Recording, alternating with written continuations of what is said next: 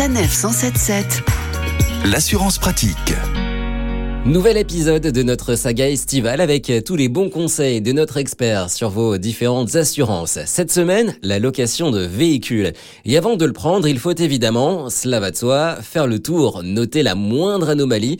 Sinon, c'est vous qui risquez d'être redevable à la restitution du véhicule.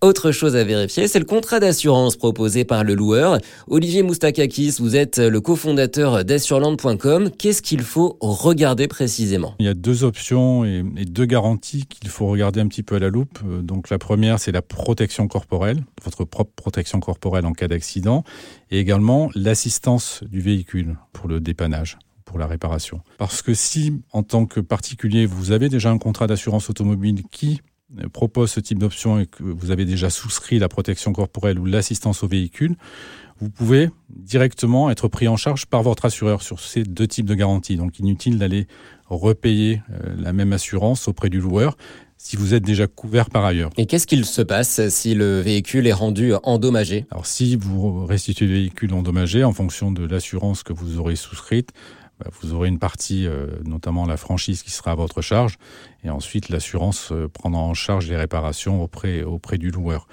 Donc il faut également euh, faire attention au montant des franchises qui peuvent être très élevés hein, suivant les contrats de location.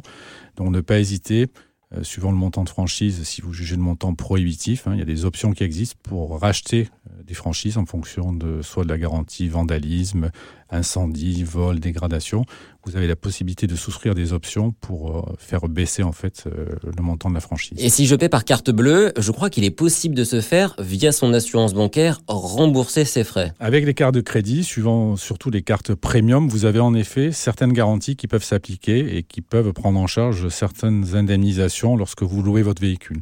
C'est souvent plafonné, les montants sont souvent plafonnés, mais ça peut être intéressant en effet. Vous avez des prises en charge, donc inutile parfois de prendre certaines options que va vous proposer le loueur et qui a intérêt à vous les proposer, hein, parce que ça fait augmenter euh, sa facturation. Euh, si par ailleurs vous êtes couvert soit par votre carte de crédit, soit sur votre propre contrat d'assurance euh, dont vous disposez à titre personnel. Merci Olivier. Alors tout le monde ne peut pas forcément louer de véhicules. Il faut parfois avoir plus de 21 ans et souvent ne plus être en permis probatoire, mais tout dépend du loueur. Rendez-vous la semaine prochaine pour tout savoir cette fois-ci sur le prêt de véhicules. Retrouvez toutes les chroniques de Sanef 177 sur sanef177.fr.